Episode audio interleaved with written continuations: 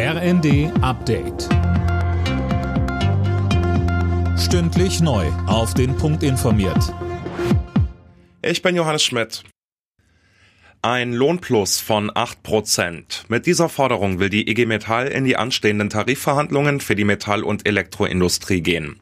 In der Branche arbeiten in Deutschland etwa 3,8 Millionen Beschäftigte. IG Metall-Chef Jürgen Hoffmann. Wir sehen diese Forderung angesichts der weiter bestehenden guten Ertragslage und hohen Auftragslage der Mehrzahl der Betriebe der Metall- und Elektroindustrie als eine verantwortungsvolle Lohnpolitik, die insbesondere auch Rücksicht nimmt auf die enorme Belastung der Haushaltseinkommen durch steigende Lebenshaltungskosten.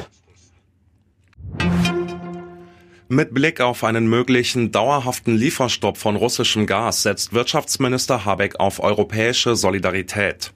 Deutschland und Tschechien haben jetzt eine Absichtserklärung dazu unterschrieben. Sie wollen sich im Falle von Gasmangel gegenseitig aushelfen. Die Weltbevölkerung wächst nicht mehr ganz so schnell wie in der Vergangenheit.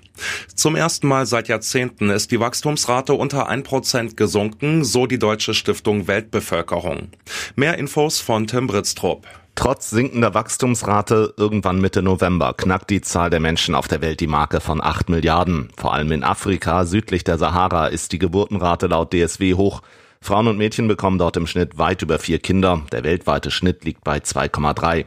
Die Vereinten Nationen sehen in der aktuellen Entwicklung einen Schritt in die richtige Richtung im Kampf gegen Armut und mangelnde Bildung, denn weniger Nachwuchs erhöhe die Aufmerksamkeit pro Kind. Bei der Fußball-EM der Frauen hat das englische Team am Abend eine echte Gala abgeliefert. Mit 8 zu 0 fertigte England die Mitfavoritinnen aus Norwegen ab. Damit stehen die englischen Frauen schon als Gruppensiegerinnen fest. Heute Abend spielt Deutschland im zweiten Vorrundenspiel gegen Spanien.